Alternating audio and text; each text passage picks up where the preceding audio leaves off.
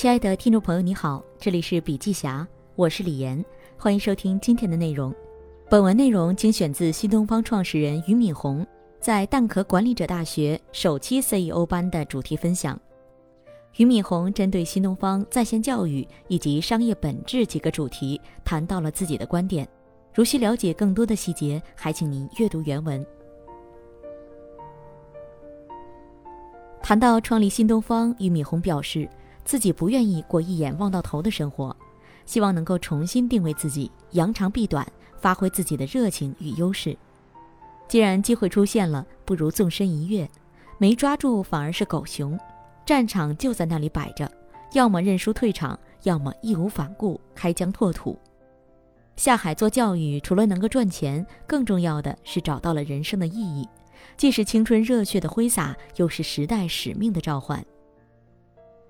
随着新东方的发展，自己在变革中不断进步，从书生走向企业家，这一路上不能停歇，但却斗志昂扬。谈到新东方对教育行业的作用，俞敏洪认为有以下几点：一是新东方开创培训教育的先河。现在中国的所有教育行业的发展起源都可以追溯到新东方。因为在新东方之前就不存在教育行业这个概念，是新东方第一个上市，带动了一大批资本进入教育行业。二是新东方带动了诚信经营，现代化以诚信为本的经营方针赢得了世界资本的青睐。可以说，新东方是到今天为止，在中国教育领域中间真的是一个假数据都没有。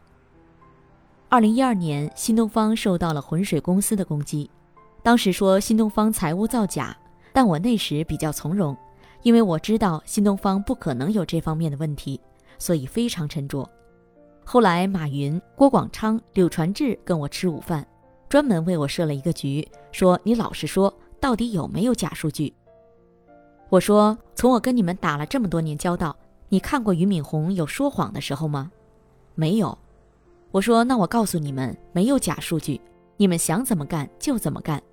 结果当天新东方的股价从九块钱直接涨到了十二块钱。这种信任不仅是对新东方的认可，还是对创始人人品的信任。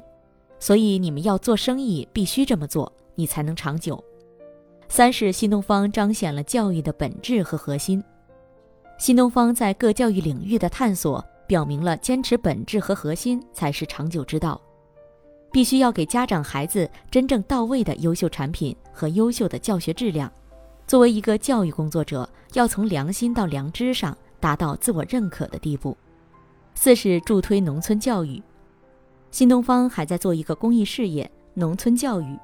不光我们自己在做，我在四年前的时候就跟张邦鑫说，我们俩联合起来做一个公益基金，我们一人出五百万一年，连续十年五千万，剩下的别的机构自愿。但是只要机构加入进来，就一年出五十万。如果你最后没钱了，你退出去也没关系。只要你进来了，那就算是我们联盟的一部分。目的只有一个，就是为贫困地区的孩子提供服务。这也让我看到民间教育力量是能够为中国教育均衡做贡献的。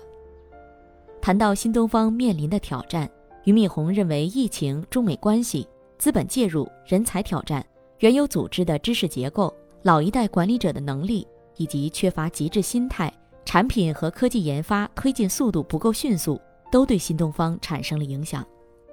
谈到在线教育，俞敏洪表示，在线教育面临两大挑战：第一，现在没有一家在线教育公司是赚钱的，获客成本居高不下，并且因为教育领域是以个性化为中心的，绝对不可能一家独大；第二，做生意是要考虑转移成本的，线上教育转移成本几乎为零。点开一个 app，孩子要是觉得不好，家长立马可以换成另一个 app。但是线下就不一样了，转移成本就高了。